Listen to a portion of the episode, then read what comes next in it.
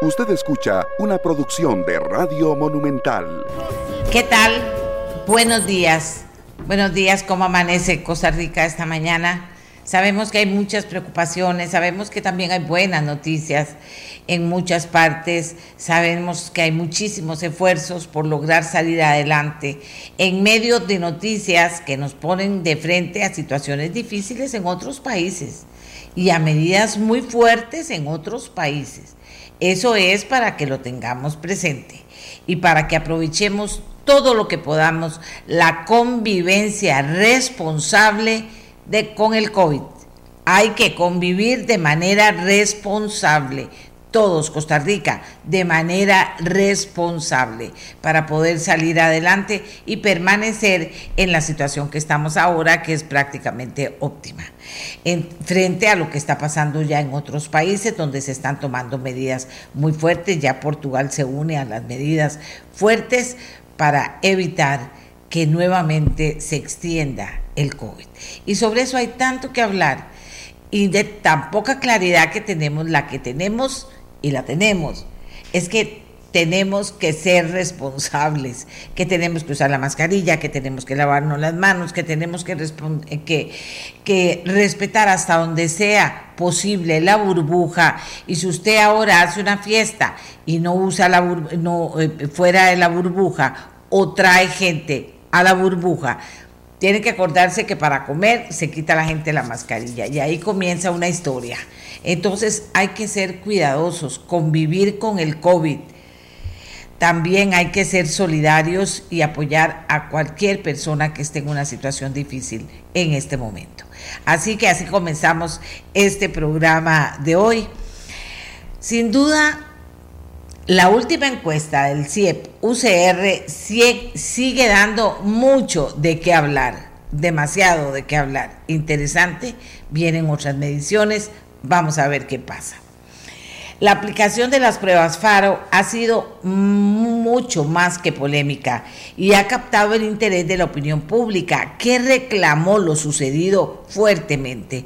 Maureen Solís, jueza de familia y magistrada de la Sala Segunda, magistrada suplente de la Sala Segunda, presentó una denuncia ante la Fiscalía de Probidad que es para que se investigue la posible comisión de los eh, delitos de malversación de fondos públicos, abuso de autoridad, peculado y prevaricato en relación a las pruebas FARO. Es un tema que tenemos hoy en el programa. Los jueces y las juezas del país eh, que están agremiados en la Asociación Costarricense de la Judicatura, ACOJUT, retan a los candidatos y candidatas a la presidencia de la República a firmar un documento público mediante el cual se comprometan a fomentar la transparencia en los procesos para elegir magistrados y magistradas de la Corte Suprema de Justicia. Y esto podría ser eh, un cambio importante que se está requiriendo. Desde hace rato venimos hablando de que hay que cambiar esta historia y que hay que ser transparentes en cuanto al nombramiento de los magistrados de la Corte Suprema de Justicia. Eso está al rojo vivo. En las elecciones va a estar al rojo vivo. Pues entonces ellos le dicen, firme aquí su compromiso de transparentar. Y transparencia es transparencia. No es que hay transparencia de, un lado, transparencia del otro, transparencia en el centro, transparencia arriba, no. Transparencia. Otro tema que vamos a tener en el programa. Y también vamos a hablar de que diputados de diversas fracciones proponen declarar el último jueves de noviembre de cada año como el Día de Acción de Gracias. No será feriado ni tendrá recargo alguno ni al sector público ni para el sector privado. Bueno, estas y otras informaciones vamos a estar eh, profundizando aquí en el programa de hoy. Los invitamos para que nos acompañen. Los invitamos también para que juntos reflexionemos en un tema que es importante. En este momento, ustedes saben que las pequeñas y medianas empresas, las pymes, tienen un porcentaje altísimo si no me equivoco, ya vamos como por el 85%, jefeadas por mujeres. También aquí yo les he contado que las mujeres, y no yo contar como un cuento, como un chisme, sino que la data, los números ya nos están diciendo, sin duda alguna, que las mujeres otra vez relegadas después de la pandemia, eh, relegadas en cuanto a poder eh, eh, trabajar.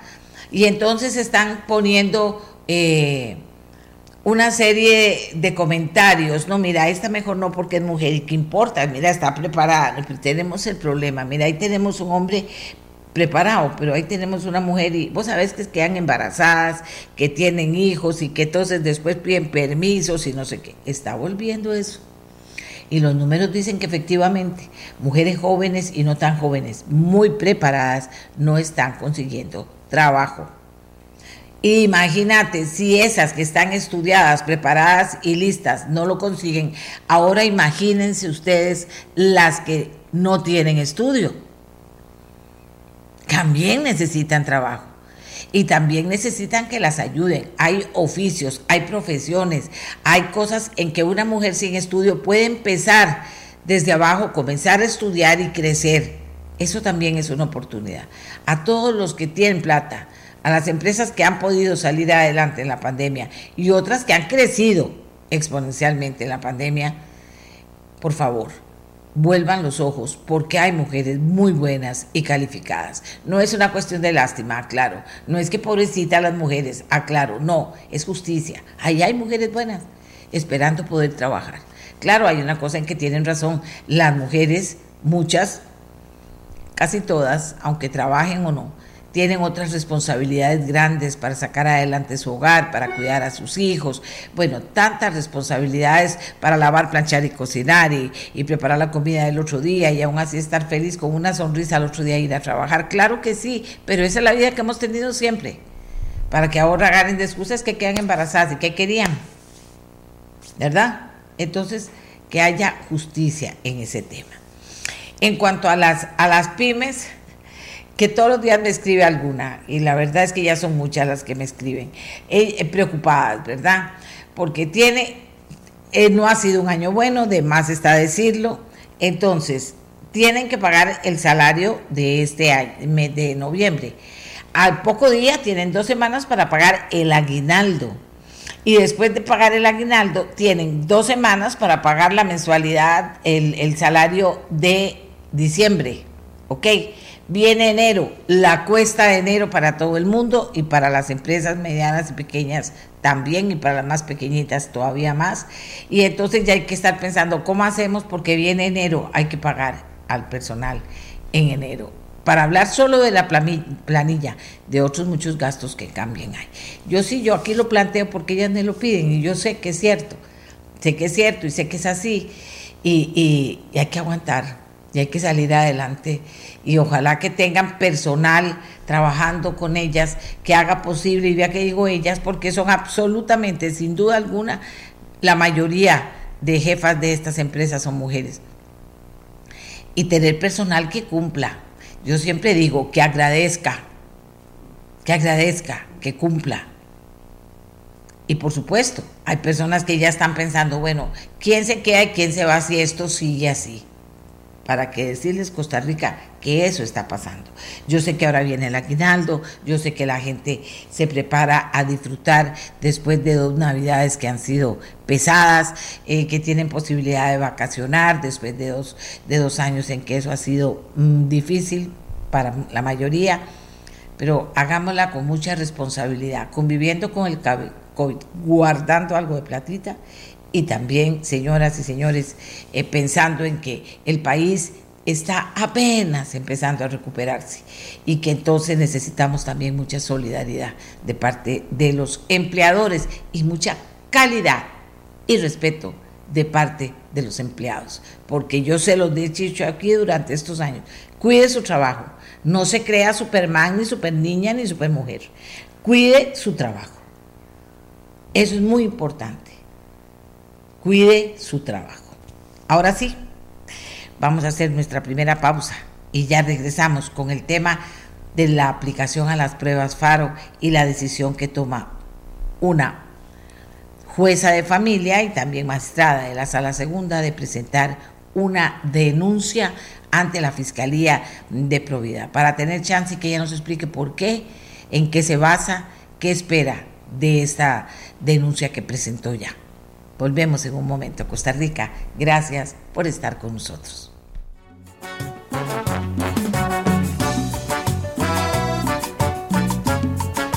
Así les decía, amigos y amigas, que la aplicación de las pruebas FAROS ha sido más que polémica y continúa captando la indignación de un sector muy importante de nuestra sociedad.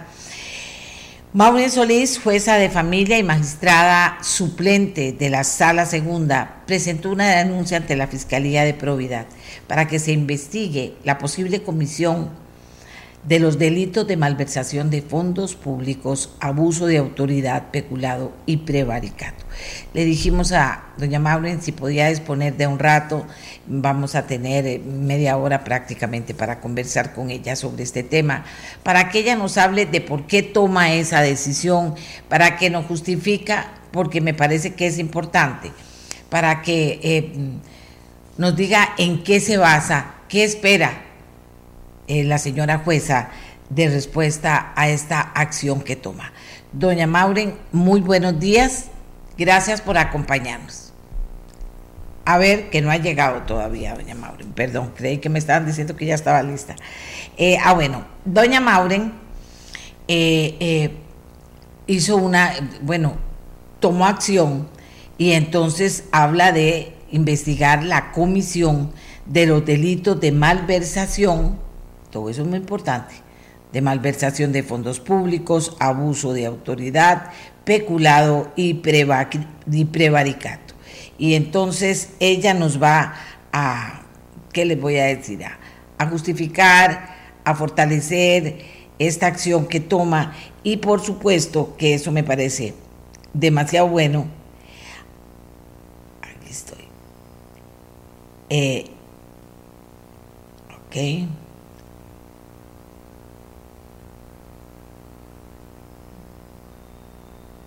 Ya le estoy diciendo. Porque, repito, eh, la gente sigue muy preocupado por el, preocupada por el tema. No hay que bajarle, creo yo, la, la importancia al tema. No hay que bajarle la importancia al tema porque vamos a tener que necesitar respuestas muy pronto. O sea, no es jugando vamos a tener que necesitar respuestas muy pronto. Y con aquí la, ley, la, aplicación de la ley y la ley pronta y cumplida se convierte a ratos en algo que no, eh, que no camina muy rápido. Entonces, bueno, sin duda alguna, eh, hay que seguir hablando del tema. Por eso la invité a doña, a doña Mauren, ella nos aceptó, parece que hay un errorcito en el tema de la hora. Y entonces eh, vamos a ver si nuestra siguiente invitada está ya para hablar primero con ellas. Si me hacen el favor, veamos a ver si nuestra siguiente invitada está lista mientras que le damos chance a doña Mauren. ¿De acuerdo? Aquí me quedo tranquila esperando. Eh, Ok. No, claro que sí, claro que sí, claro que sí, claro que sí. Aquí se la estoy enviando de nuevo. Aquí se la estoy enviando de nuevo. Ok, vamos a ver. Listo.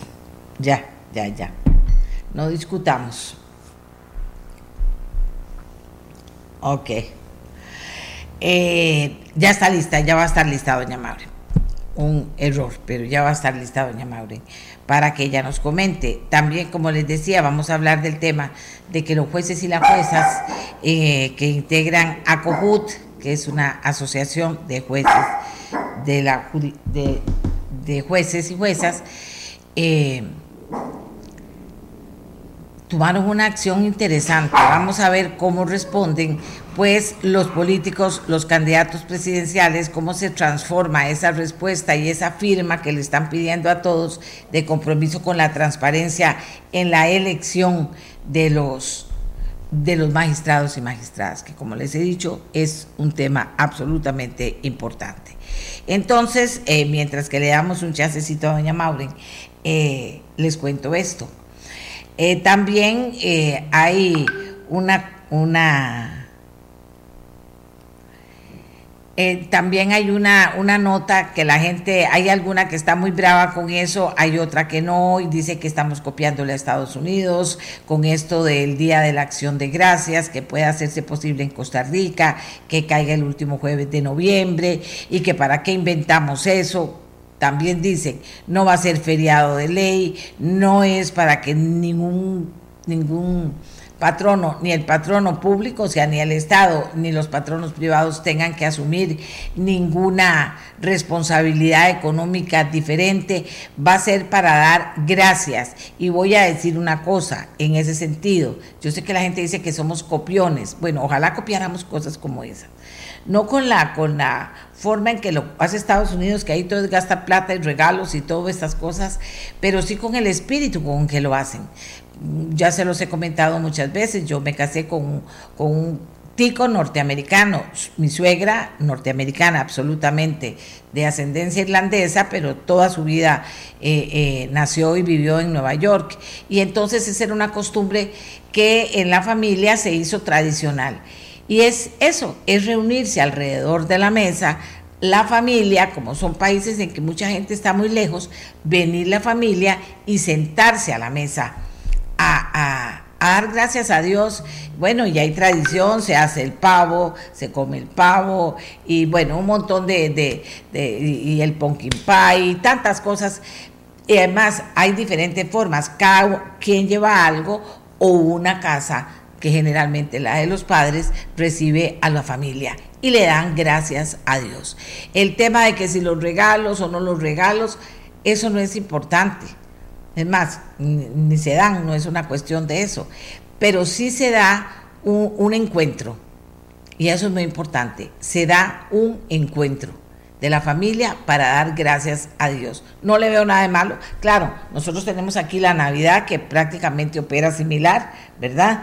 Pero, eh, esa festividad que, que quieren fortalecer bueno, bueno, hay gente que puede no estar de acuerdo, pero hay otra que le puede, le puede parecer bonito. Eso sí, se hace un esfuerzo porque toda la familia se siente a la mesa y también se hace una oración por la unión de la familia, por especialmente los que no están en la mesa ese día porque no pudieron llegar, etcétera. Y se hace así. Así que, ¿por qué les digo todo esto? Porque los eh, diputados eh, de Nueva República presentaron una iniciativa, fue apoyada por otros diputados y parece que hay un movimiento interesante en la Asamblea Legislativa, siempre y cuando han hecho la salvedad, y me parece importante, que no, que no es feriado, que no hay responsabilidades de pagos extraordinarios ni nada por el estilo, ni en la empresa pública ni en la empresa privada, y que entonces Aquí me dice alguien, yo siento que cada día uno debe ver gracias a Dios. El problema es que más que eso se busca una excusa para meter la propuesta de Nueva República en el proyecto. Eso es diferente, sea la motivación del proyecto. Hay muchos tipos de familia, no solo una.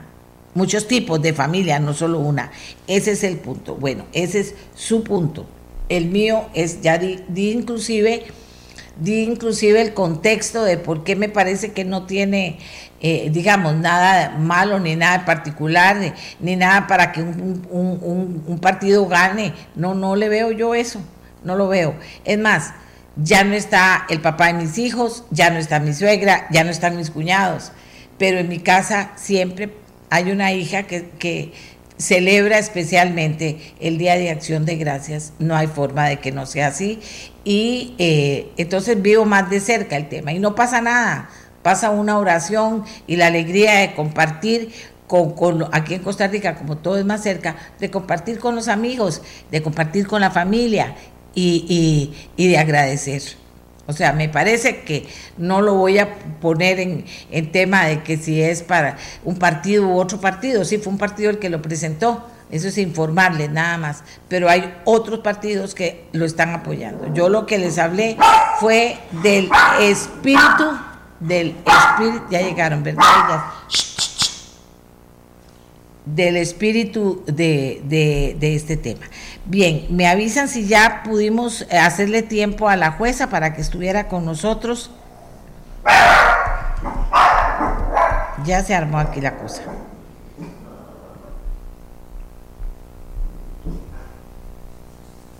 Vamos a hacer, vamos a hacer una pausa. Vamos a hacer una pausa y ya llegamos con el tema y la invitada.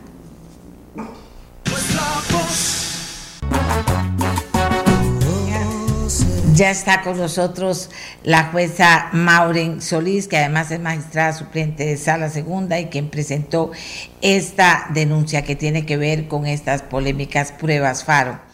¿Qué tipo de denuncia, buenos días Maureen, qué tipo de denuncia presenta, qué persigue, cómo la fundamenta? Eh, eh, porque es una decisión importante de parte de una persona que ocupa su nivel dentro de la Administración de Justicia.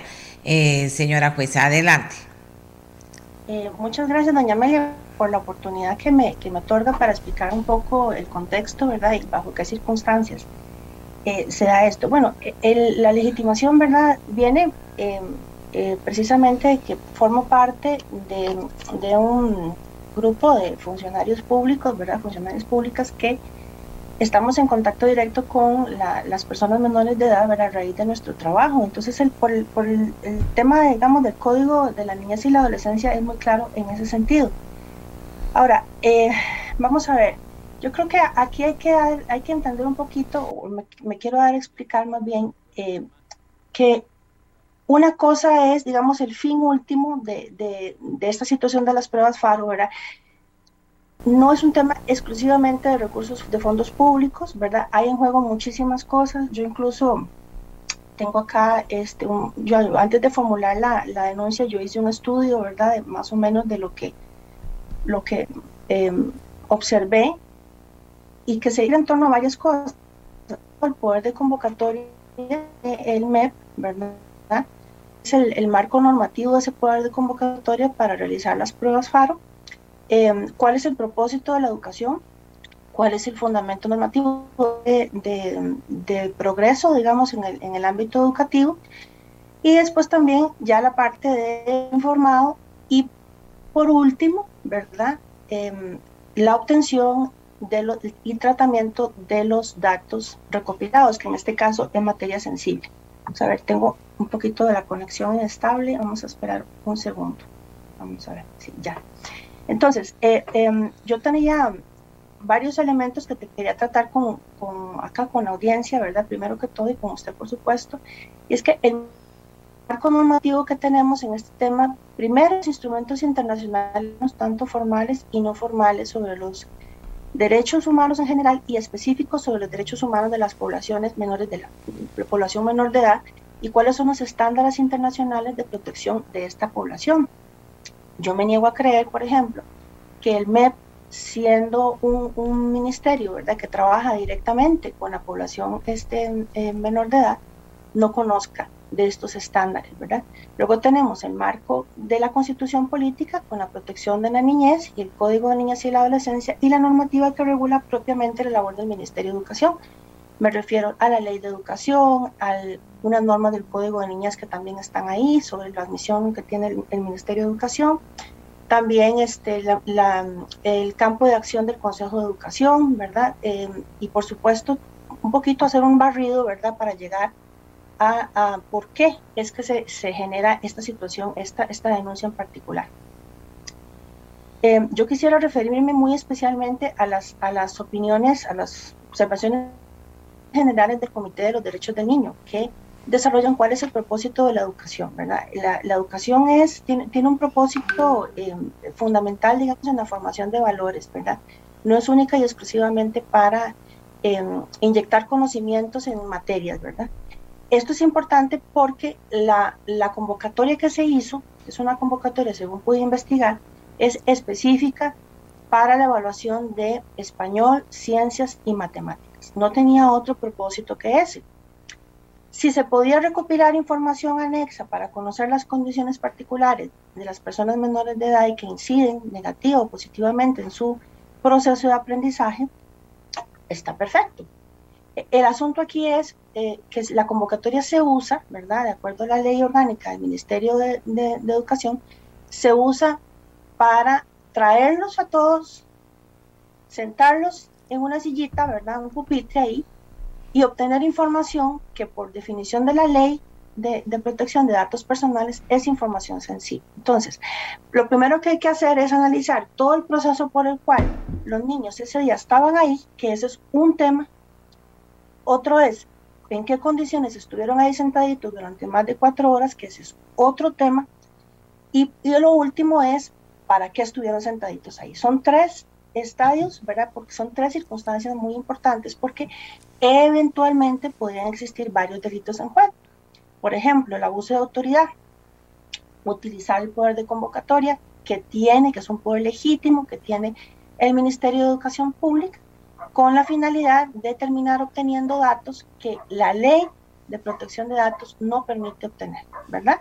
Y mediando todo eso, eh, eh, hay fondos públicos. Entonces, nunca se puede generar, de acuerdo a las opiniones, a, a, las opiniones, a las observaciones, perdón, generales del Comité de los Derechos del Niño, Nunca se puede generar o trabajar presupuestos públicos que tengan por fin o por resultado eh, violentar la, la, Convención de los Derechos del Niño, ¿verdad? Entonces, y toda forma de violencia contra los niños, no importa de quién venga, toda forma de violencia es absolutamente inadmisible y es absolutamente reprochable. Ahí es donde está el punto. Si usted gusta, podemos ir avanzando y para, para más o menos explicar con más profundidad a qué me refiero. Sí, sí, vamos profundizando, claro que sí, está muy claro. Entonces voy a, voy a empezar. Bueno, entonces voy a, voy a, a tener la oportunidad de, vamos a ver si puedo, me está fallando un poquito el correo, pero bueno, vamos a ver, está, está esto. Bueno, vamos a ver. Eh, resulta que entonces empezamos con, con, el, Corpus Juris Internacional, doña Amelia, para, para las personas que me, que, me, que me escuchan, ¿verdad? que nos honran con su atención, el Corpus Juris es el derecho aplicable. E, ese derecho aplicable, de acuerdo a las resoluciones de la Corte Interamericana y a los, los pronunciamientos de la Comisión Interamericana de Derechos Humanos, está compuesto en materia de niñez y adolescencia por la Convención de los del Niño, la Convención Americana de Derechos Humanos y el protocolo adicional de la Convención Americana, que es lo que se conoce como protocolo de San Salvador. Esto tiene varias implicaciones, ¿verdad? Lo primero es y, forma parte del de Juris Internacional. Entonces, esto tiene otros dos significados. Se desprende de esto, al menos, que se incorpora en el, en el, en el bloque, digamos, de legalidad costarricense, en el, en, el, en el, marco de las fuentes del derecho costarricense, se incorpora con un rango supraconstitucional. Es decir, la convención está sobre la constitución política y manda absolutamente todo. Todas las normas que están en, de rango inferior tienen que ser eh, interpretadas y aplicadas conforme a la convención. Y además se desprende de esto que de esta convención entonces, el Estado tiene que orientar todo su quehacer, absolutamente todo, al cumplimiento de esta convención, ¿verdad? Luego, esta convención no está sola. Resulta que esa es otra implicación. La Convención de los Derechos del Niño no está sola. Se aplica conjuntamente con las observaciones del Comité de los Derechos del Niño. ¿verdad? Entonces, estas observaciones, de acuerdo a la opinión consultiva de la Corte Interamericana, que es la OC 16, sobre el derecho a la información, sobre asistencia consular en el marco del debido proceso, es claro que estas observaciones también forman parte del corpus juris, es decir, el derecho aplicable. Entonces, estamos hablando de que viene todo. Viene la convención con un bloque de este, todas las, las observaciones generales y vamos a ver, no las podemos ver todas acá, yo sí a hacer referencia a, las que creo que son más, más importantes para comprender esta situación de las pruebas FARO. Reitero, yo no soy penalista. Este es un análisis del, tema de las, de las pruebas FARO desde el derecho de familia, muy específicamente desde el derecho de la niñez y la adolescencia. Bueno, tenemos la primera observación, que es la número uno, es la de propósitos de la educación, ¿verdad? Esta es del año 2001, ¿verdad? Más o menos a principios del año 2000 se empieza a generar y, tiene un contenido muy, muy importante que ahora vamos a detallar. Luego tenemos la, observación general número 5, sobre medidas generales de aplicación de la Convención de los Derechos del Niño, ¿verdad? Que eso es más o menos del año 2003. Tenemos la observación general de la realización de los derechos del niño en la primera infancia. Esto es importante porque los niños este, hasta los 7 años, aproximadamente 7, 8 años, son sujetos de, de unos derechos muy particulares para la etapa de desarrollo en la que se encuentran y de ahí en adelante vemos otros derechos porque conforme los niños van creciendo, sus derechos van, eh, eh, van moviéndose, digamos, son, tienen los básicos que tiene cualquier persona por el hecho de ser persona, los que tienen por ser menores de edad y los que van adquiriendo de acuerdo a la etapa de desarrollo en la que se encuentran. Luego tenemos, es muy importante y esto es vital, el derecho del niño no ser objeto violencia. Esta es del año, me recuerdo que es del año 2011, si mi memoria no me traiciona, un contenido valiosísimo, que para, para comprender esto, eh, esta de las pruebas de FARO, yo remito a cualquier persona que pueda leer esto, es realmente enriquecedor el, el análisis que se puede hacer al, al, al leer ese documento. Y luego tenemos la observación general número 19, que es fundamental, fundamental para estudiar de a dónde se genera el presupuesto de las pruebas FARO. ¿Cómo fue que se tramitó el presupuesto de las pruebas FARO? ¿Cómo fue que se ejecutó? ¿Cómo fue que se estaba supervisando? Todo eso se, se, debe analizar a la luz de la observación general número 19 sobre la elaboración de presupuestos públicos para hacer efectivos los derechos del niño. Esa, esa, esa esa eh, observación, si mi memoria no me traiciona, es del 2016, ¿verdad? Entonces, porque a veces se manejan muchas fechas. Entonces, hay otras más. La, observación, hasta las que yo conozco, viene incluso la, la número 25 sobre eh, los derechos del niño en el entorno digital, que esa es la que tengo pendiente de estudiar para analizar el tema de los textos eróticos que andan circulando por ahí sobre todo, en ese caso no he presentado la denuncia porque no he tenido referencia por parte de los medios de comunicación de que hayan niños que efectivamente hayan tenido acceso a esos textos. ¿verdad? Eh, vi por ahí que, que, algún funcionario me pareció del, del, ministerio decía que no habían tenido acceso a los niños y ese es un tema que a mí me interesa, de eso es lo que estoy monitoreando para ver si se violentó la observación número 25 sobre los derechos de los niños en relación al entorno digital. Bueno, ahora sí. Ahora, Maure, ¿qué, qué, qué esperamos? Cada uno de estos, eh, digamos, tipifica un delito, ¿qué se puede esperar? Porque es una acción muy completa que, que abarca eh, situaciones o posibles delitos de los que no se hablaba hasta ahora. Bueno, es que en realidad lo que se requiere una, una, una investigación, creo yo, ¿verdad? Por parte de del, Ministerio Público profunda para abordar no solo son los datos que se obtuvieron, sino cómo es para obtenerlo. Ese, eso, es, eso es muy importante porque eh, hay una, una secuencia, digámoslo así, de violación, de, de violaciones, de posibles violaciones eh, de los derechos de los niños en todo un proceso, ¿verdad? Porque no es un único evento es que a veces yo, yo escucho a la gente que se ubica en que es que la captación de datos, la captación de datos, sí, ese es un tema, un tema que está en juego. ¿Qué datos se captaron? Pero hay otros más, o sea, ¿cómo se llegó a ese proceso de captar esos datos? ¿A quién se le ocurrió? Porque es que vea, hay una ley específica, ¿verdad? No se, puede, no se pueden captar ese tipo de datos. ¿Cuál es el acopio de esos datos, por ejemplo? ¿Qué, qué, qué se pensaba hacer con ellos? Eh, aquí está en juego e, a manera de, ejemplo, ¿verdad? Temas de orden público, eh, el derecho a la autodeterminación informativa, el principio de consentimiento informado, ¿verdad? Además que todo tipo de, información ni siquiera eh, con consentimiento informado se podría obtener de un niño, porque son temas que además de que están limitados por la ley, no se puede este, eh, violentar el, principio del consentimiento informado, son temas que se le preguntan a un adulto, por ejemplo, propio una encuesta de hogares, digámoslo así. Está prohibido por la ley de, protección de datos el acopio de datos sin consentimiento informado de la persona o bien adquiridos por medios fraudulentos, por medios desleales o por medios ilícitos. Dice también la ley que solo podrán ser recolectados, almacenados o empleados datos de carácter personal para su tratamiento automatizado o manual cuando esos datos sean actuales, veraces, exactos y adecuados al fin para que fueron recolectados. También la misma ley destaca la adecuación al fin, es decir, los datos de carácter personal deben ser recopilados con fines determinados, explícitos y legítimos, y no, y no serán tratados posteriormente de manera incompatible con dichos fines. Entonces, dentro de los actos administrativos que generaron la convocatoria de las pruebas FARO, ¿cuál es el tratamiento que se daría a esos datos? ¿Cuáles son los actos administrativos que respaldan qué se iba a hacer con esos datos? No puede ser que se convoque a más de 77 mil niños, se sienten en los pupitres, se extraigan esos datos y no se sepa qué se quería hacer con ellos. Luego, ¿qué mecanismos de seguridad tenían para esos datos? ¿Cuáles eran los centros de tratamiento, los equipos y los sistemas y programas para el tratamiento de esos datos? Porque eso está previsto en la ley, o sea, los datos no se pueden manipular de cualquier forma, pero además es que datos que no se podían pedir.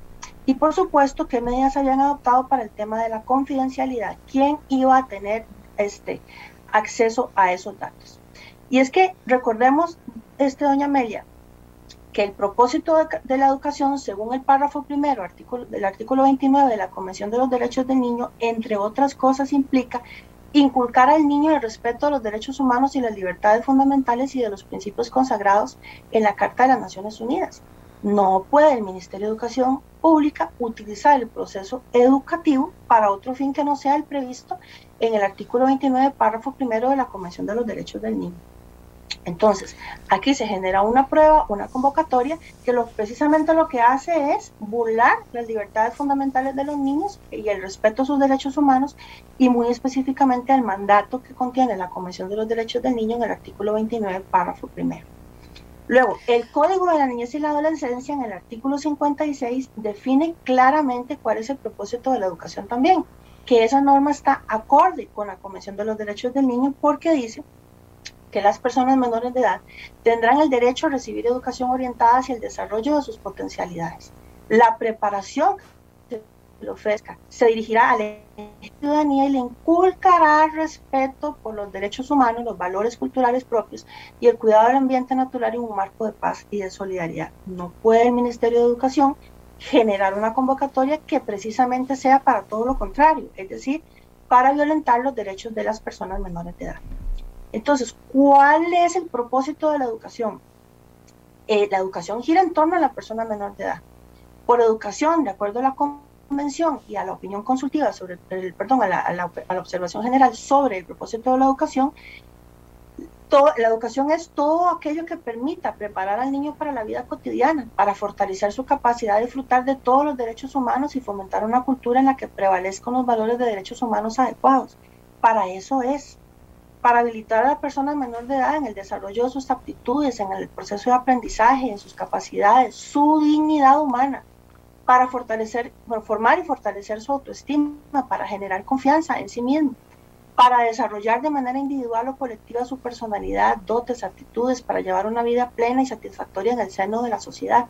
No es para extraer la información de datos sensibles propios de su grupo familiar o de su familia extensa. Y los valores que se incluyen en el educativo no deben sino consolidar los esfuerzos destinados a promover el disfrute de otros derechos. Así lo dice la, la, opinión, la observación general sobre el propósito de la educación. Además, que el proceso de aprender reconozca materialmente que cada persona menor de edad tiene características, intereses y capacidades únicas y también necesidades de aprendizaje propias. Entonces, si hace una convocatoria de carácter general, ni siquiera se toma en cuenta las circunstancias particulares de cada niño y se utilizan, son, eh, son cosificados porque se les ve como una forma, un, puente para extraer información que por ley está prohibida. ¿Cuáles no son, doña Amelia, los fines de la educación? Uno, aprender a discriminar. Dos, ser propósito o por resultado. Porque es que tanto se peca haciendo algo con propósito como por resultado. Y aquí entra en juego la Convención relativa a la lucha contra las discriminaciones en la esfera de la enseñanza, que dice claramente que la educación debe eh, tener el pleno desenvolvimiento de la, eh, tender, perdón, al pleno desenvolvimiento de la persona humana y a reforzar el respeto de sus derechos humanos y de las libertades fundamentales. Es una convención que Costa Rica incorporó al derecho interno desde 1963, es decir, es incluso anterior a la propia Convención de los Derechos del Niño. ¿Se pueden medir los procesos de educación para saber cómo va, para saber qué hay que variar? Sí, claro, se puede medir, claro que sí. ¿Se podía hacer la convocatoria? Sí, sí se puede hacer una convocatoria, está así en, en, esta, en esta observación general de la Comisión de los Derechos del Niño. Todo niño tiene derecho a una educación de buena calidad. Entonces, esa calidad hay que medirla. Eso exige concentrar la atención en la calidad del entorno docente, de los materiales que se utilizan, en los procesos pedagógicos y del resultado de la enseñanza. Eso es total y absolutamente válido. Es importante que los estudios que se, que se puedan brindar, ¿verdad? Este, eh, eh, sean sujetos a una, a una evaluación ¿verdad? De, los progresos realizados basados en el análisis de las ideas de todos los participantes. Es decir, tanto el personal docente tiene derecho a participar en, la, en la medición de esos progresos, como las personas menores de edad e incluso también las personas representantes legales. Y por supuesto, subyace un derecho fundamental también. El proceso educativo excluye la violencia. A los niños los acompaña permanentemente el derecho a la no violencia. ¿Qué exige esto, doña Amelia? Bueno, el concepto de dignidad es que cada niño, implica que cada niño sea reconocido, respetado y protegido como titular de derechos, como ser humano único, valioso y con personalidad propia, sus necesidades específicas, sus intereses y su privacidad. Porque sí, también las personas menores de edad tienen derecho a la privacidad, también a ellos les cubre la prohibición del Estado de incurrir en injerencias arbitrarias en la vida de una persona. Por eso es que el Estado, sus escuelas, las guarderías, los hogares, todo lo que el Estado, eh, em, eh, todas las instituciones del Estado que tengan que ver con personas menores de edad en servicios judiciales, custodia policial, guarderías, como dije, escuelas, colegios, todos, todos, en, esos escenarios los niños podrían ser víctimas de actos de violencia intensa y generalizada. Por eso es que la, observación general sobre... Em, la prohibición de que los niños sean objeto de todo tipo de violencia, precisamente incluye al Estado como uno de, los, de las fuentes de violencia que se pueda generar en contra de los niños. Y además, toda forma de violencia contra los niños es inaceptable, por leve que se crea, aunque venga del Estado, incluso más grave es que venga del Estado. La frecuencia, la gravedad del daño, la intención o no de causar daño no son, no son requisitos, de acuerdo a las observaciones generales del Comité de los Derechos del Niño, no son requisitos para que incidan en la definición de, de violencia. O sea, tan tan, tan, es violencia, tanto que se haya pretendido hacer como el resultado que se obtuvo. en el caso la, en el, usted me dice, ¿verdad? Si, si me detengo.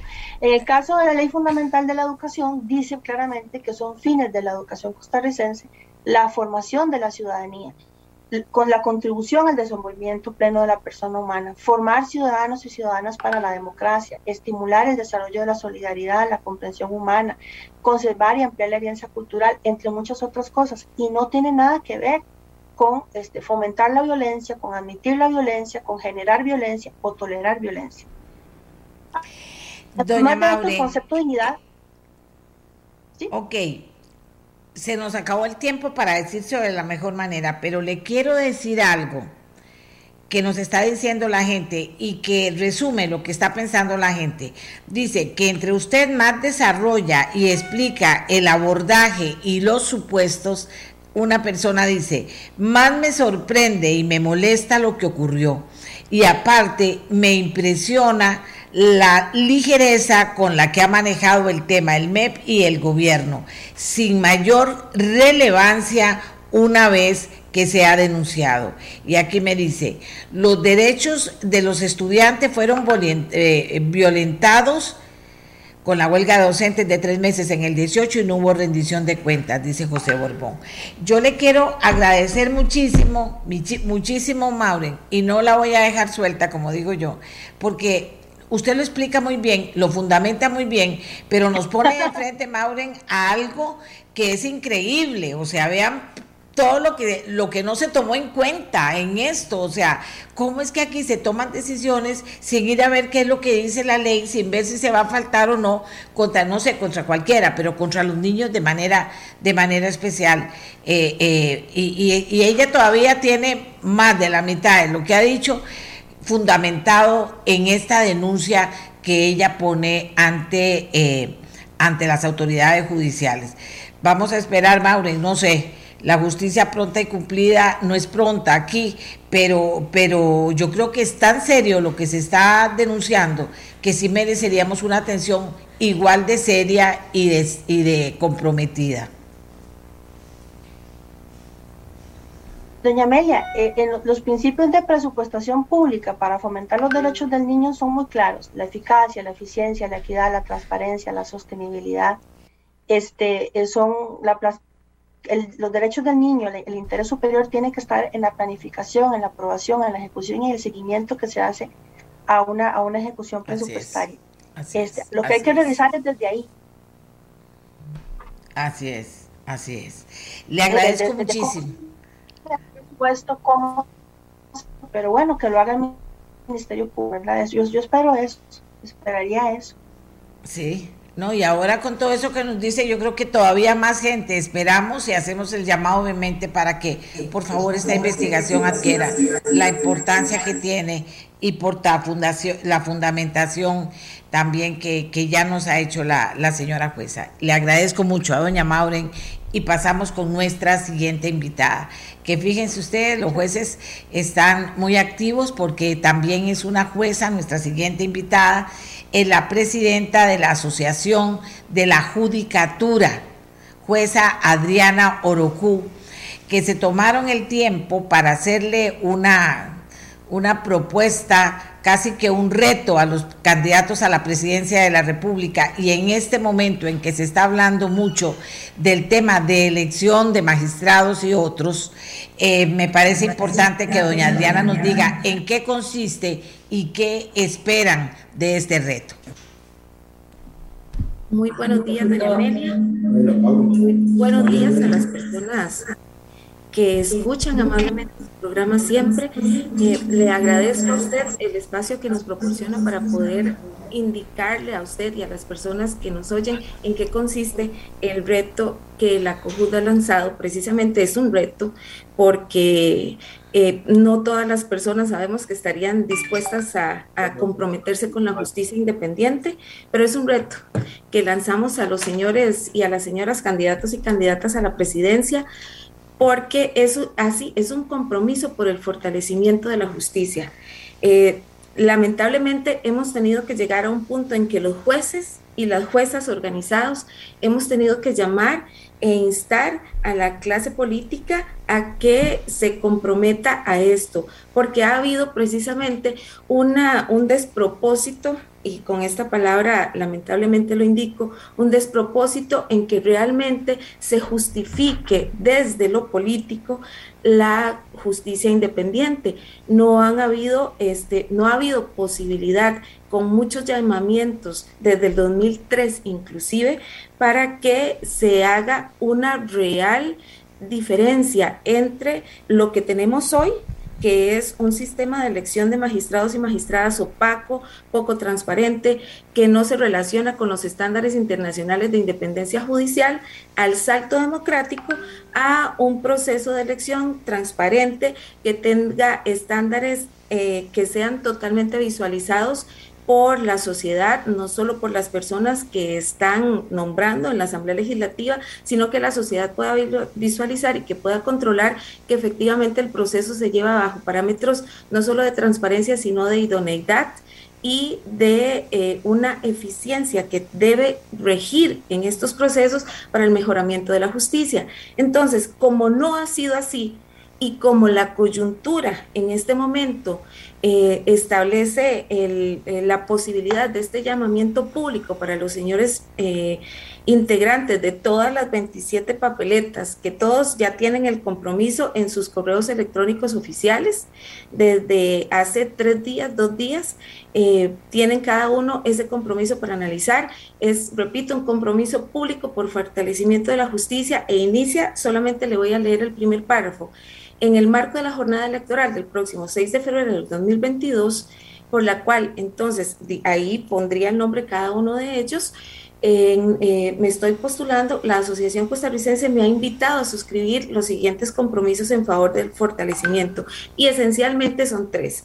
Promover que las votaciones para la elección de magistrados, propietarios y suplentes eh, sea pública, se anuncie previamente con un acto de escogencia de los mismos.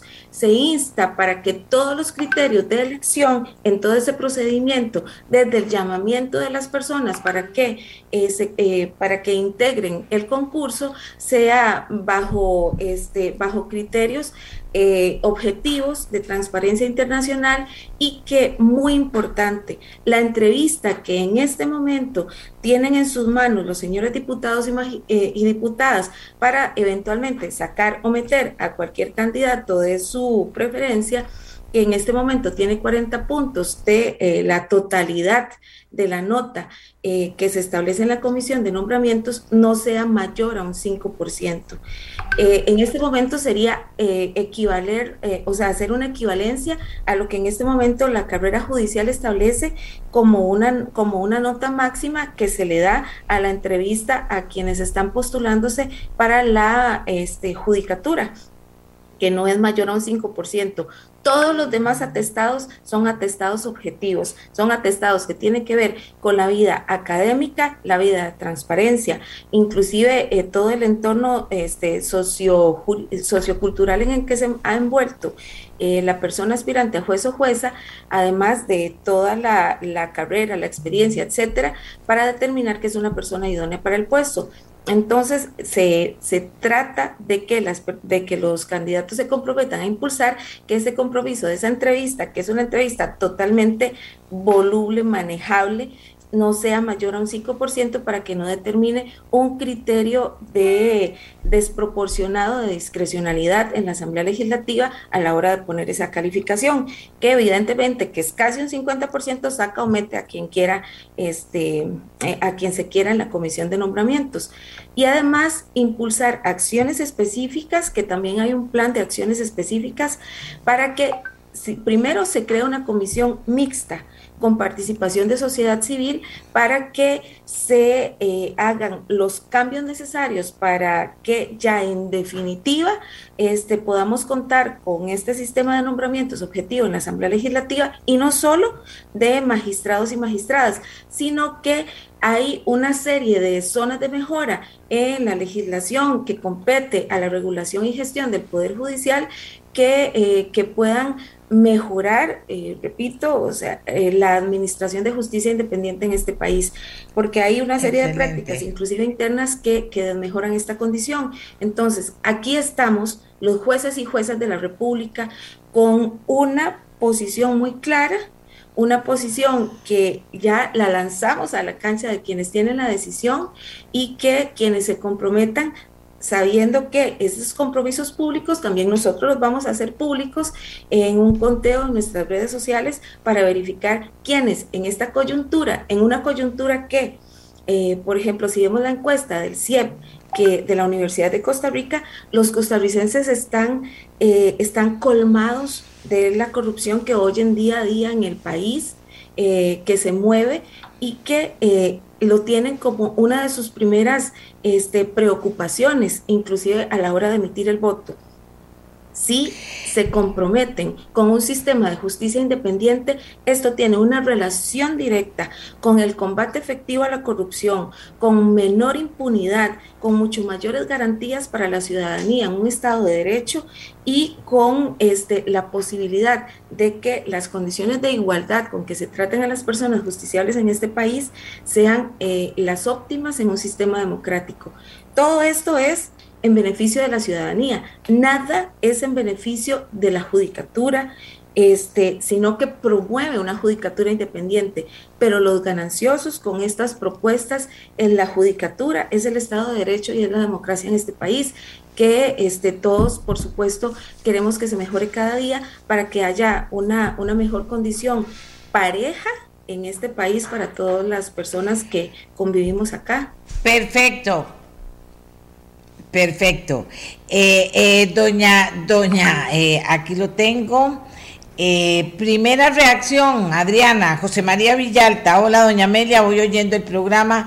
Recibí el compromiso propuesto por la Asociación Costarricense de la Judicatura y hoy y estoy totalmente de acuerdo en suscribirlo. Eh, comienza el movimiento, doña Adriana. Muchísimas gracias. Bueno, por la iniciativa, es una iniciativa interesante. Vamos a ver cómo se mueve y vamos a ver, porque me parece que está muy puntual para que al firmar esto no puedan quitarse los que queden, digamos, el que quede presidente, pero también lo de los partidos que estarán representados en la Asamblea Legislativa. Muchas gracias Adriana Orocú, presidenta de la de la asociación, de la COJUT, Asociación de los Jueces y Juezas de la Judicatura. Vamos a seguir con nuestro programa de hoy. Sí, sí, muy bien, excelente. Me parece una excelente iniciativa y vea que ya se comenzó a mover y por eso está usted hoy en el programa. Bueno, se han dicho cosas interesantes, sin duda alguna, en el programa de hoy. Lo de la jueza Mauren se las trae enorme. Aquí la gente está asustada, asustada de que se haya podido pasar por alto tanta circunstancia y tan seria. Bien pero terminamos por ahí. Resulta, amigos y amigas, que este tema de que la vejez es una enfermedad, que ustedes vieron, ¿verdad? Lo que pasó con toda esta historia, me hizo pensar en traer el tema que también se publicó de un estudio científico totalmente, pero el primero parece que se hace en ese sentido, que dice muy claramente que este estudio de los científicos ha demostrado lo que muchas personas eh, vamos a ver, se lo pongo, se lo pongo claramente. Aquí un pedacito que tenía y ya me lo quitaron, pero ahí estaba. Los científicos dicen que han demostrado lo que muchas personas que han tenido la suerte de crecer con las abuelas han sabido siempre lo han sabido. Las madres de nuestros padres tienen un fuerte instinto de crianza y están predispuestas a preocuparse profundamente por sus nietos. Un nuevo estudio echa una mirada neuronal a neuronas, neuronal a este atesorado lazo intergeneracional, porque ha sido así aceptado y sentido por la historia de la humanidad usa imágenes de resonancia magnética funcional y los investigadores eh, eh, logran eh, escanear los cerebros de 50 abuelas cuando se les mostraban imágenes de sus nietos que tenían entre 3 y 12 años de edad. Bueno, como forma de control, también se le mostraron fotos de niños desconocidos, de un padre adulto del mismo sexo, que sus nietos se captaron entonces áreas del cerebro que están involucrados en la empatía emocional y también áreas del cerebro que están involucradas en el movimiento y la simulación y preparación motora. Oigan ustedes, no es cualquier cosa, afirmó un antropólogo y neurocientífico, James Rilling, que fue quien dirigió este estudio. O sea, que los científicos, sin duda alguna, están probándole a la humanidad algo que ya sabíamos y sentíamos, que las abuelas, abuelas, hacen bien. Yo tengo que agradecer muchísimo a las abuelas que están conmigo en este programa, a la psicóloga clínica, es, tiene una maestría en, psicología clínica, Marlene o Marlene Cos, que aparte de psicóloga clínica y de mujer con mucha experiencia, es abuela de cinco nietos. Quiero agradecerle también a la abuela Regina Capón, que tiene siete nietos. Y quiero agradecerle a otra abuela, Gloria Navas, también que es abuela de siete nietos, para que ellas nos acompañen por este aterrizaje de un estudio científico que se ha hecho y que muestra la como dicen ellos, la realidad que todos sentíamos. Fíjense que yo tuve un, hueco en mi vida que es que no tuve relación con mis abuelas, pero la gente, pero mis hijos tuvieron toda la relación del mundo con la abuela y yo puedo decir que, eh, eh, que, que es importante esto, ¿verdad? Cubren un espacio muy importante en la vida de los nietos y también causan un vacío muy grande cuando ya no están. Pero que Marlene sea quien nos introduzca en la parte que vamos a compartir de este programa. Marlene, buenos días. Gracias. Señora, eh, adelante. Marlene, perdone, pero hoy han pasado todos los problemas técnicos posibles en el planeta. Eh, eh, por favor, adelante, doña Marlene. Bueno, no, lo que le decía era que gracias por tenerme en el programa, doble agradecida por psicóloga y por abuela también, ¿verdad? Que ha sido una experiencia para mí eh, realmente renovadora, ¿verdad? Y estoy totalmente de acuerdo con el estudio que usted menciona, eh, ¿verdad? Hay un médico estadounidense que dice que si hubiera sabido cuán maravilloso es tener nietos, los hubiera tenido primero, ¿verdad? Eh, pero estamos hablando de una relación, digamos, muy especial, única, eh, quizás un poco idealizada, digamos, de la relación de los abuelos con los nietos, porque déjeme decirle que no siempre es así. Los abuelos tienen unos roles distintos dependiendo de eh, la salud que tengan, de la, este, de la economía, del nivel socioeconómico que tengan, de la, em, de la geografía de donde vivan, ¿verdad? También, entonces, no todos pueden tener una relación así de especial como la que usted me está, eh, la está describiendo, ¿verdad? Esos son los eh, eh, los abuelos, por, digamos, como función principal, eh, dadas las características y la dinámica de la sociedad, de cómo ha ido cambiando, tienen sobre todo el rol de cuidadores ahora con sus nietos, ¿verdad? imagínense que solamente en Costa Rica, en el estudio del, del estado de la educación, el 17% de los niños estaban siendo cuidados por los abuelos.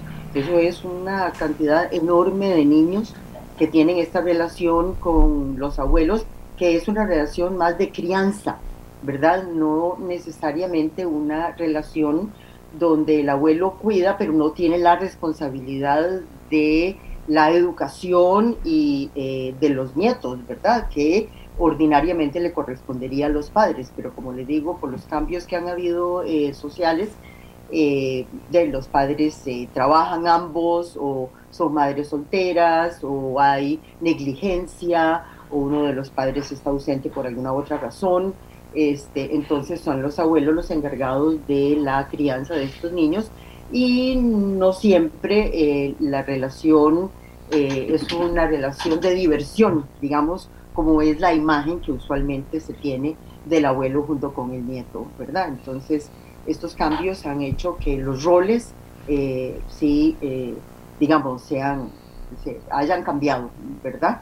Eh, en, esta sociedad nuestra, ¿verdad? Tan cambiante, de tantos divorcios, por ejemplo.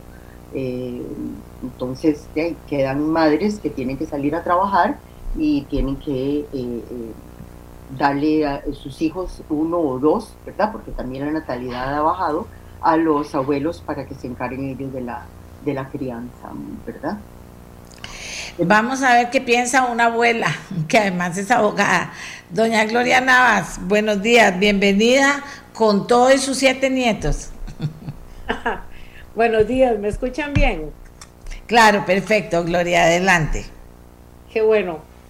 Bueno, para mí la vida es maravillosa con mis nietos, con los siete. Y a cada uno que iban haciendo leíamos inventando una canción. Y a la mayor, la primera frasecita de la canción era María Jesús, eres la respuesta a mi oración. Eh, tengo un gozo muy grande en mi vida y un reto muy grande como abuela, como abuela a estas alturas.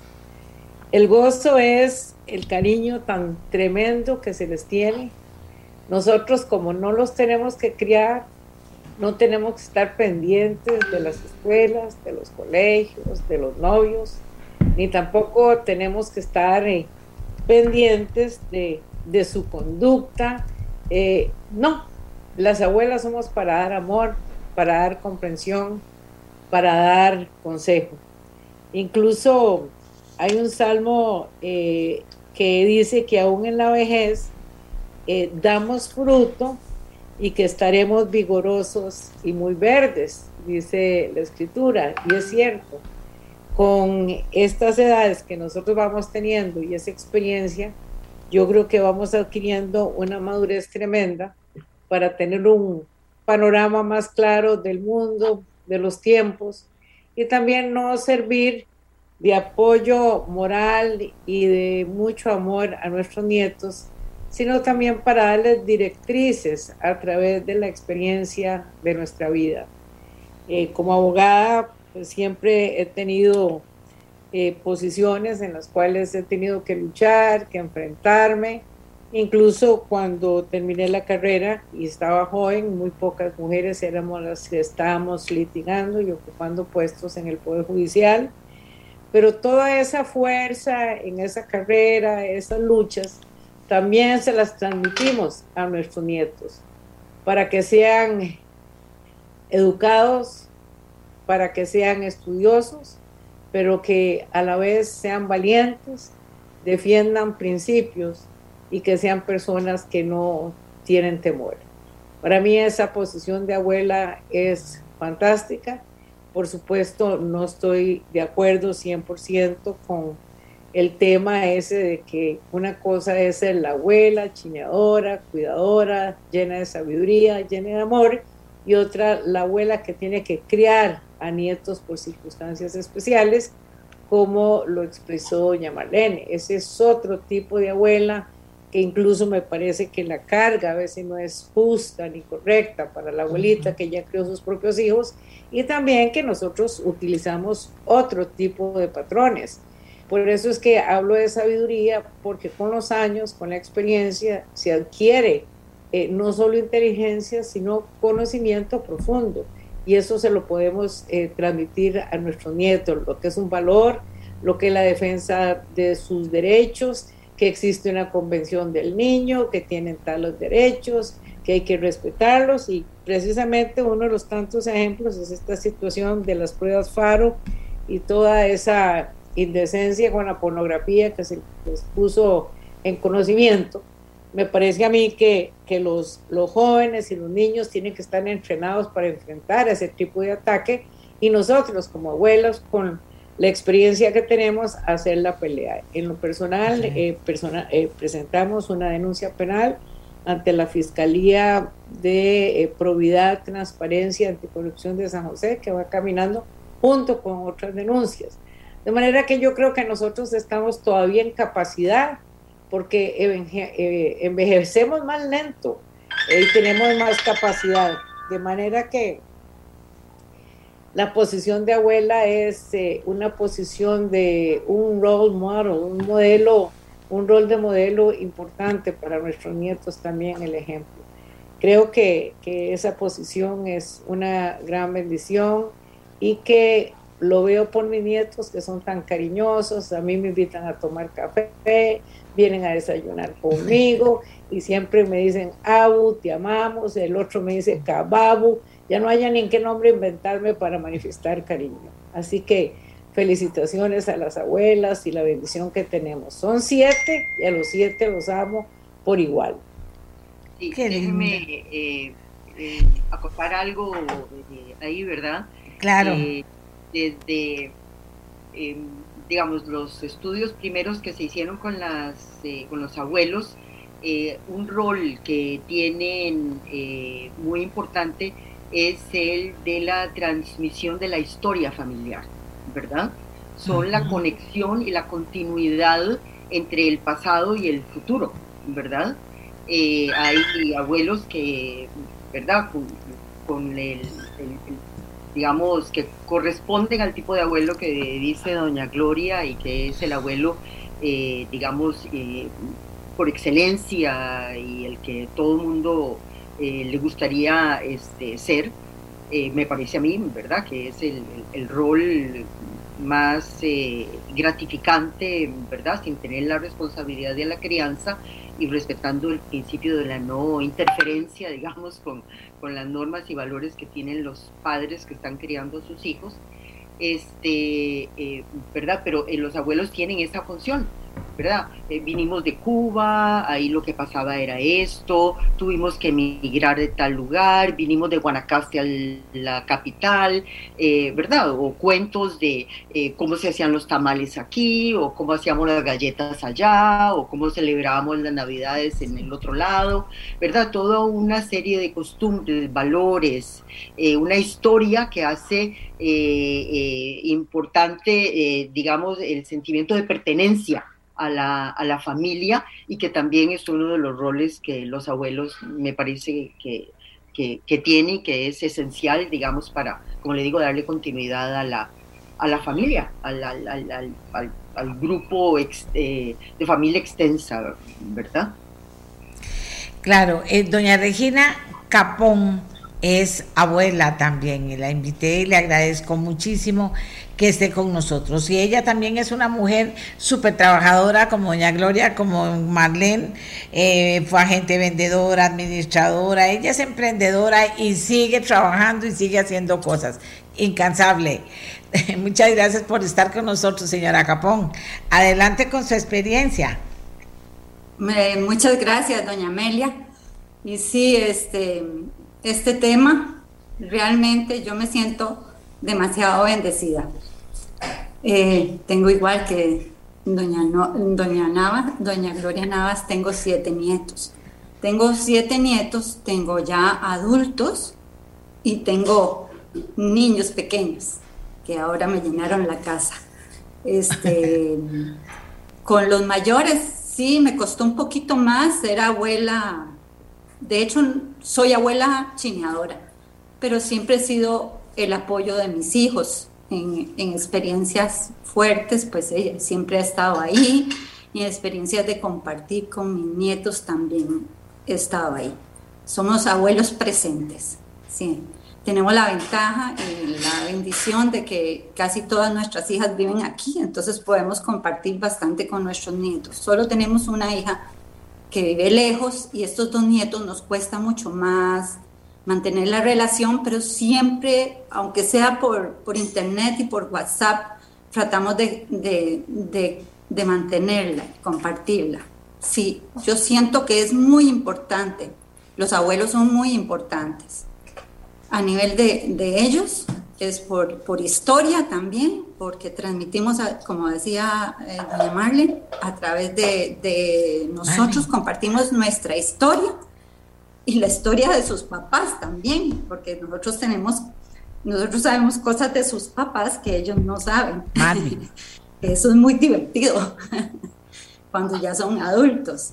Y, este, y nietos pequeños que, también está ahora esta etapa que estoy viviendo, que son los nietos pequeños, también me encanta, porque ya no trabajo y entonces me gusta jugar. Marvin se cortó.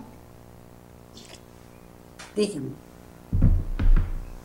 Este, sí, es una gran bendición. Creo que todavía podemos dar y podemos dar mucho. Sí somos parte integral de la familia, somos también el pilar de la familia y que una familia esté completa necesita los abuelos. esa es mi opinión. Eh, estamos, estoy, estoy conectada, sí. Al igual que doña Amelia, yo viví sin mis abuelos. Y como ella, como ella lo decía, yo soy parte integral de, mi, familia, de mis nietos. ¿Aló? ¿Aló? No sé si estoy conectada. Yo sí la oigo. No sé si Malen también. Sí, sí la oigo. Ah, bueno, perfecto. Yo creo que es la conexión con, con Doña Amelia la que está fallando. Ah, sí. Sí. Pero bueno, nosotros podemos seguir hablando de la ¿Verdad? una de las cosas que... Eh, bueno, discúlpeme, tenemos un problema técnico. Si las señoras nos están escuchando, sí. a ver si ya lo resolvimos. A ver, está, está conversando doña Regina. Sí, señora. Adelante, doña Regina, por favor, disculpe. No sé en qué, en qué, en qué comentar, bueno, en qué parte de la conversación quedamos, pero... La hemos estado escuchando, no se preocupe. Ah, bueno. Ah, bueno. claro. Sí.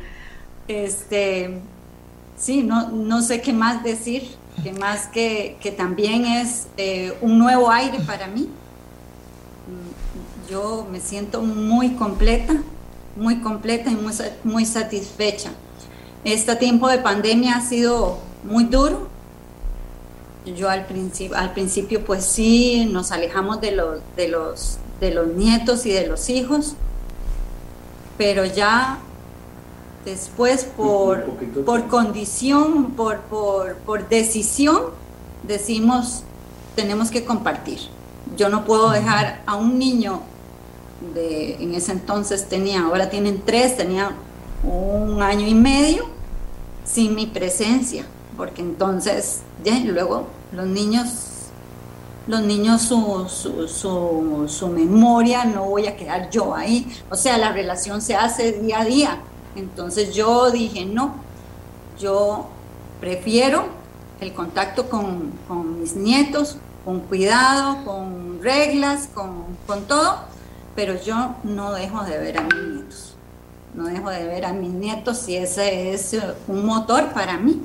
Entonces, tengo mucho que hacer, como decía doña Gloria, es eh, muchas enseñanzas y, y, muchos testimonios que también tengo que transmitirles y yo espero que el Señor me dé todavía unos añitos para poderlos dejar, dejarles en la memoria como un sello es eh, el amor de Dios, que eso es lo que transmitimos también, el amor nuestro hacia ellos, que son valiosos, que hagan lo que hagan, nosotros los queremos, no vamos a estar midiendo errores, ni, igual que, no, que, todo ser humano, nosotros los cometimos, sino que somos incondicionales, incondicionales, tenemos un amor incondicional y eso es sumamente importante para ellos.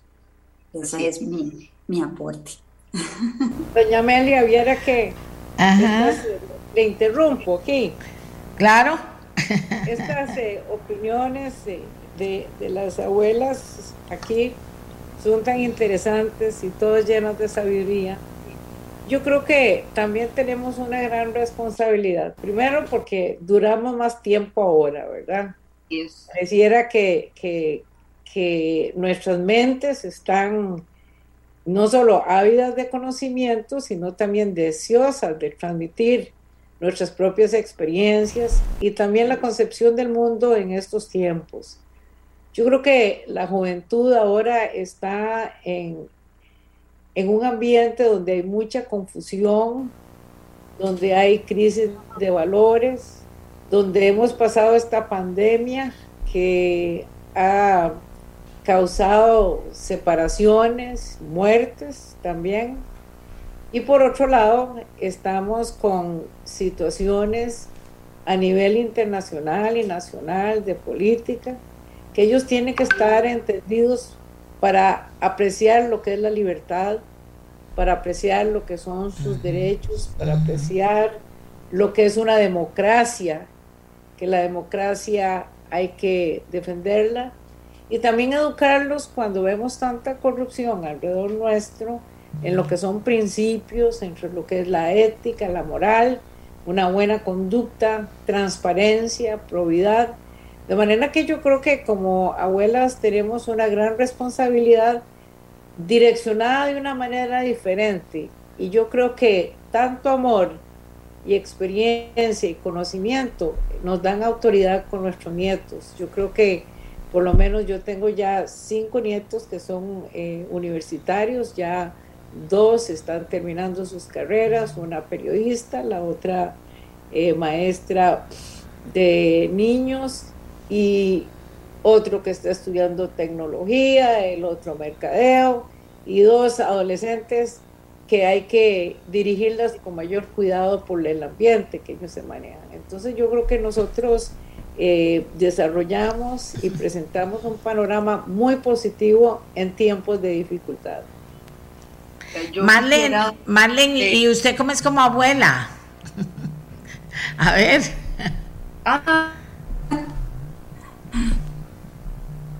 Ah. Decía las experiencias de mi vida, porque afortunadamente sí, mis nietos están muy largos, entonces, eh, como dice Regina, cada vez que voy intento eh, generar eh, este, memorias, ¿verdad? Porque sí, mi angustia es que ellos crecen muy rápido y yo no tengo tanto tiempo para compartir y que no, no tenga una presencia, digamos, en, en, sus vidas. Entonces, cuando voy y los veo, eh, soy de las que cuenta cuentos, de la que juego, armo rompecabezas, eh, los persigo por toda la casa, todavía puedo correr un poco. Entonces hago un montón, cocino con ellos, hago que, que es... Eh, no soy de las abuelas que pasa por encima de las reglas, digamos, de los padres.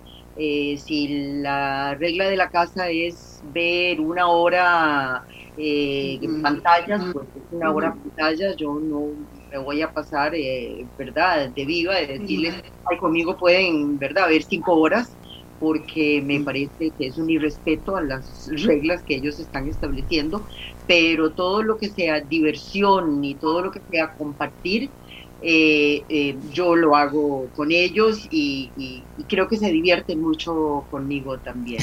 Una de las cosas que iba a comentar, ¿verdad? Era que no solo lo que, como dice doña Gloria y, Regina, que eh, eh, darle a los nietos y el, digamos el, la experiencia y la, las enseñanzas, los consejos, la guía, eh, verdad que una pueda hacer para ellos, sino que lo, lo que los nietos nos dan a nosotros, verdad.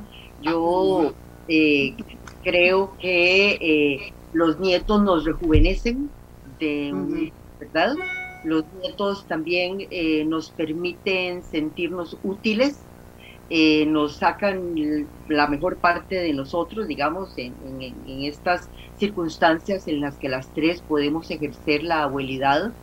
Eh, eso nos hace más creativos y eso sí conecta neuronas y conecta las neuronas motoras y conecta toda el, verdad los el, el, entramaje del apego que es eh, una de las cosas más importantes que uno puede tener con un nieto, ¿verdad? Ese vínculo de amor incondicional y, eh, que lo hace a uno, como les digo, eh, regenerarse también y sentir lo que Erickson llamaba la generatividad, porque a estas alturas de la vida, por cierto, ahora tenemos la, el privilegio, gracias a la medicina y a las condiciones este, sanitarias, eh, también de vivir mucho más. En, imagínense que en el siglo XX solamente el 25% de la gente conocía a los abuelos y ahora, ¿verdad? Ahora hasta el 2% conoce a bisabuelos. Así que eh, es, la presencia nuestra es realmente importante. Pero eh, eh, Erickson decía de la generatividad versus la desesperación del yo. eso es la última etapa de la vida donde uno se da cuenta de que hay cosas que ya no se pudieron hacer y entonces hay un duelo por esas cosas que, que, ya no se pudo. Y eh, la generatividad es eh, la, esa productividad, esa capacidad de poder seguir dando que los nietos le dan a una la oportunidad de hacer. Entonces me parece que no solamente lo que nosotros podemos darle a los nietos con nuestra experiencia y, y, ¿verdad? Eh, nuestros conocimientos, sino lo que los nietos nos aportan a nosotros para, para ser incluso más longevos, ¿verdad? Porque la, conexión con ellos es eh, parte de la salud y de la felicidad y eso eh, alarga la vida, lo cual es una buena cosa, ¿verdad? Claro, claro. Bueno, yo, yo tengo que contarles que yo no soy abuela. Eh, que, que cuando comencé a tener hijos, mi mamá ya estaba retirada, mi mamá trabajó toda la vida y ella fue quien crió a mis hijos, o sea, así como lo digo, porque esta profesión es así, usted sabe a qué hora sale y no sabe a qué hora llega. Y ella, bueno, no pudieron estar en mejores manos, pero ella también lo asumió como tal con mis hijos y, con sus nietos. Ella adoró a sus nietos. Murió mami muy joven, a los 65 años, pero eh, yo sí se los entregué. Nunca me metí. Lo que mi mamá decía en relación a mis hijos era, yo respetaba, me respetaba. ¿Cómo iba a meterme si mi madre tenía a mis hijos todo el día? pero sí religión también, que el viernes apenas salía de trabajar, mi mamá y mis hijos y yo hacíamos una piña todo el fin de semana para hablar, para pasear, para, para lo que fuera. Y siempre estaba por el teléfono, siempre con mi mamá. Eh, y mi mamá pertenece a esas señoras que sí trabajaron mucho en la vida, llegó un momento en que ya se retiraron y que lo que amaba después de retirada, bueno, viuda también, entonces lo que amaba era ser abuela, era ser abuela, su vida eran sus nietos, no solo los míos, los, de mis hermanos. Ella amaba ser abuela. Y se ganó eso también, el enorme amor de, los nietos, ¿verdad? Porque todavía la sentimos como, como no se imaginan. Pero cuando pienso en ella ahora, no la pienso joven, la pienso en abuela, porque ella se dedicó a ser abuela, nada más, 24/7. Y uno decía, mami, tal cosa, y ella no, ella siempre pendiente de sus nietos y de lo que había que darles a sus nietos. Sé que debe haber, hay muchas mamás, como fue mi mamá, eh, eh, y, que comparten con estas abuelas eso también, porque mami me decía a mí, mira, es que uno con los nietos vuelve a sentir cosas que, que no sentía hace años y recuerda cosas de la vida y puede contarles cosas a ellos que ellos quieren saber de mí, de mi familia, etcétera. Más mami que era argentina y la familia estaba allá. Entonces yo quiero hablar de esas, nada más recordar a esas mamás porque de verdad solo la recuerdo como abuela. Ahora, lo que le dio a mis hijos no tiene nombre, pero, pero ¿qué les voy a decir? También el enorme, enorme, enorme hueco que dejó en sus nietos cuando se fue, ¿verdad? Porque se convirtió en una necesidad de toda la familia, porque como madre fue maravillosa, pero como abuela no hay palabras, ¿verdad, Marlene? Por eso, y Gloria y, señora Capón, eh, eh, también quería hablar de ella. Doña Amelia, ya me sacó las lágrimas usted. Sí. Recordando también a, mis abuelos, yo fui la nieta mayor por parte de, de mi mamá y ellos solo me decían mi primer amor. Sí. Me chinearon y era, bueno, una relación tan, tan linda. Y también tuve la oportunidad de, de, de, cuidar en parte a mis abuelitos antes de que se fueran. De manera que son una bendición. Yo quisiera, eh, para finalizar, eh, indicar que mis nietos han sido fuerza en mi vida también. Eh, pasé por la experiencia dolorosa del fallecimiento de mi hijo Rafa, que tenía 30 años, falleció en un accidente de tránsito.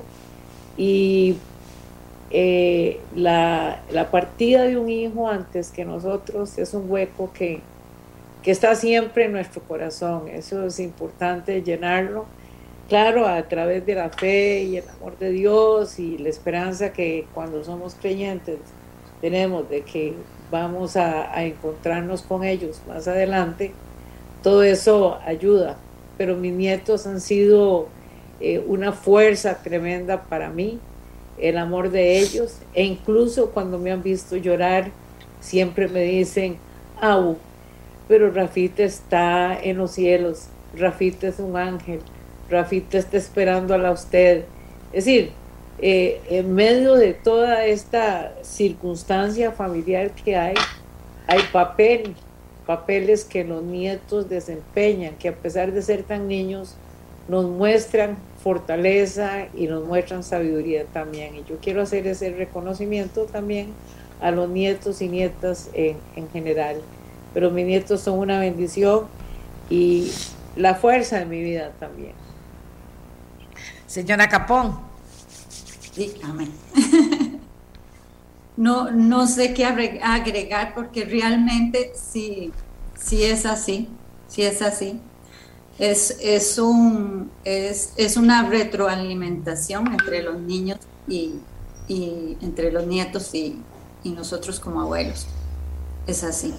Es, es la, es la, es la, es la, la vida se hace mucho más linda. Y, doy gracias por ello, por cada uno de ellos, por cada uno de ellos.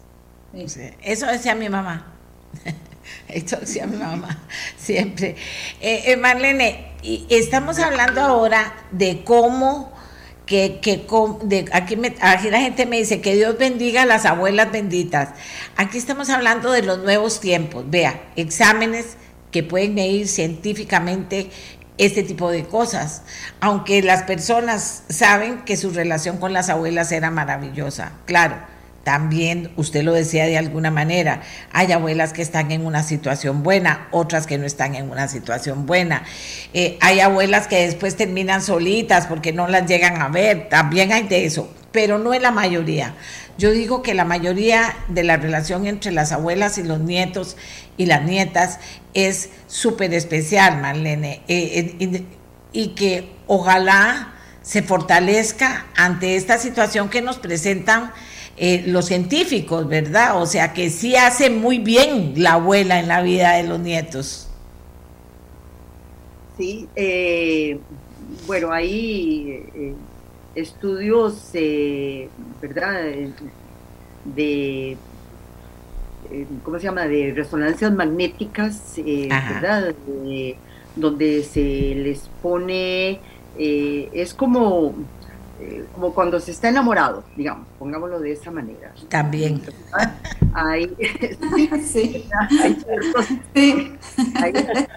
Hay, hay, estudios, ¿verdad?, que eh, en los que eh, dentro de la resonancia magnética se le pone la foto de la persona amada y se ven los núcleos del cerebro que se encienden y generalmente eh, son los núcleos productores de un neurotransmisor que se llama la dopamina, ¿verdad? Es este, haciendo una analogía este, no tan feliz, ¿verdad?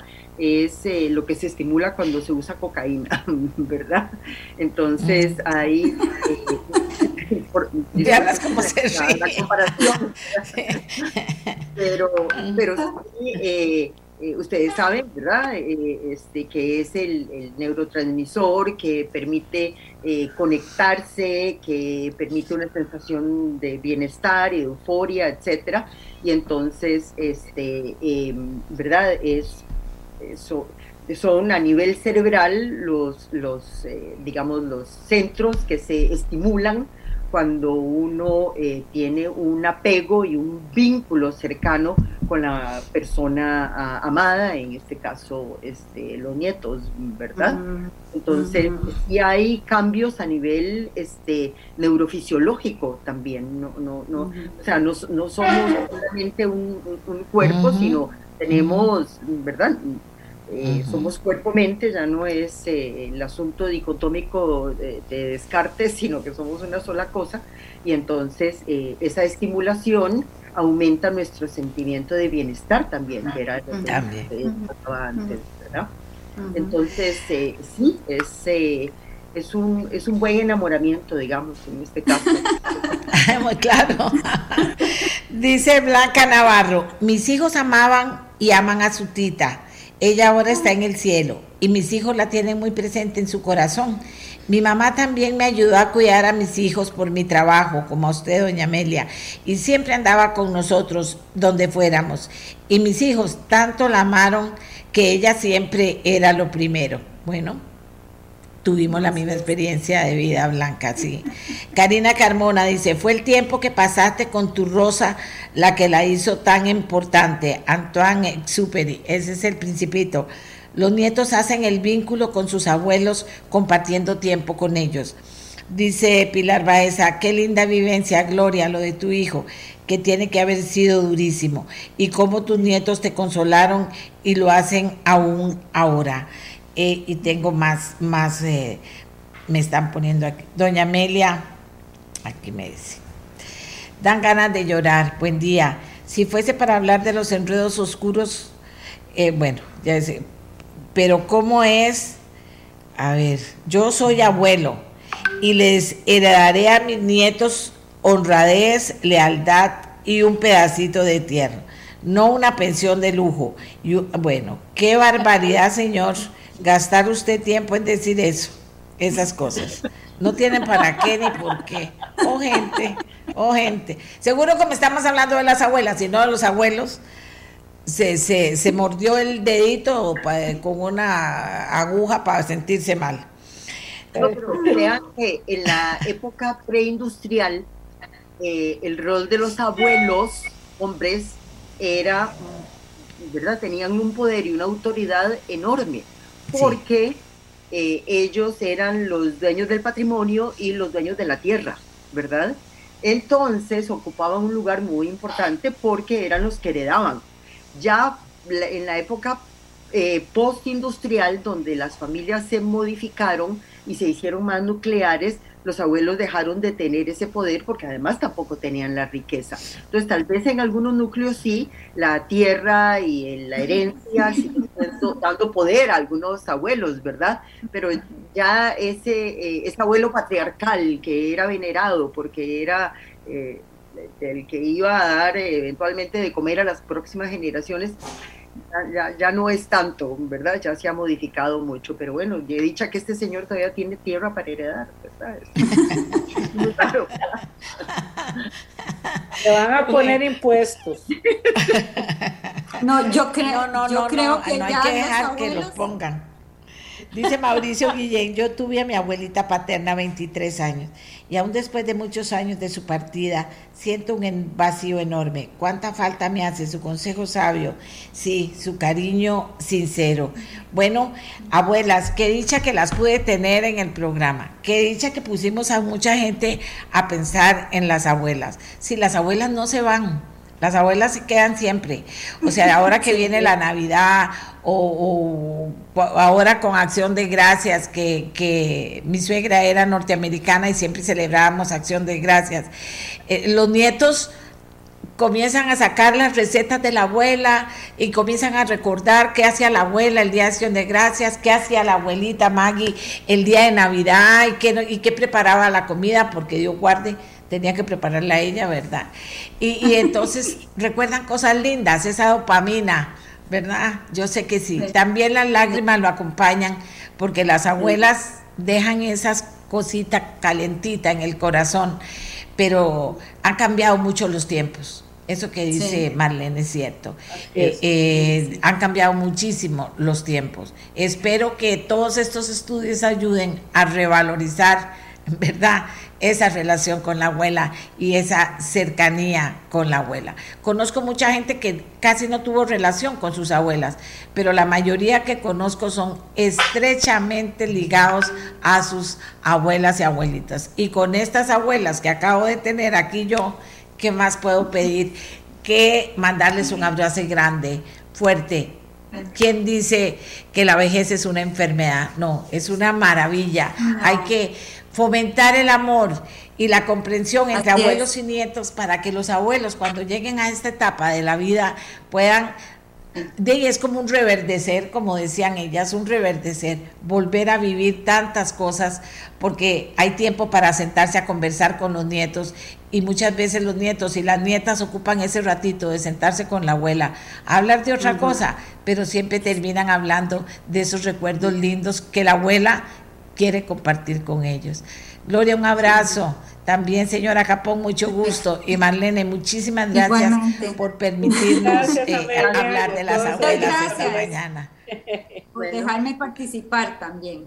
Feliz Navidad y que todas las tradiciones de las abuelas salgan a flote. Eso. ¿verdad? Así es, qué bueno. Gracias. Muy bien, mucho gusto. Un abrazo para todas, para todas las abuelas.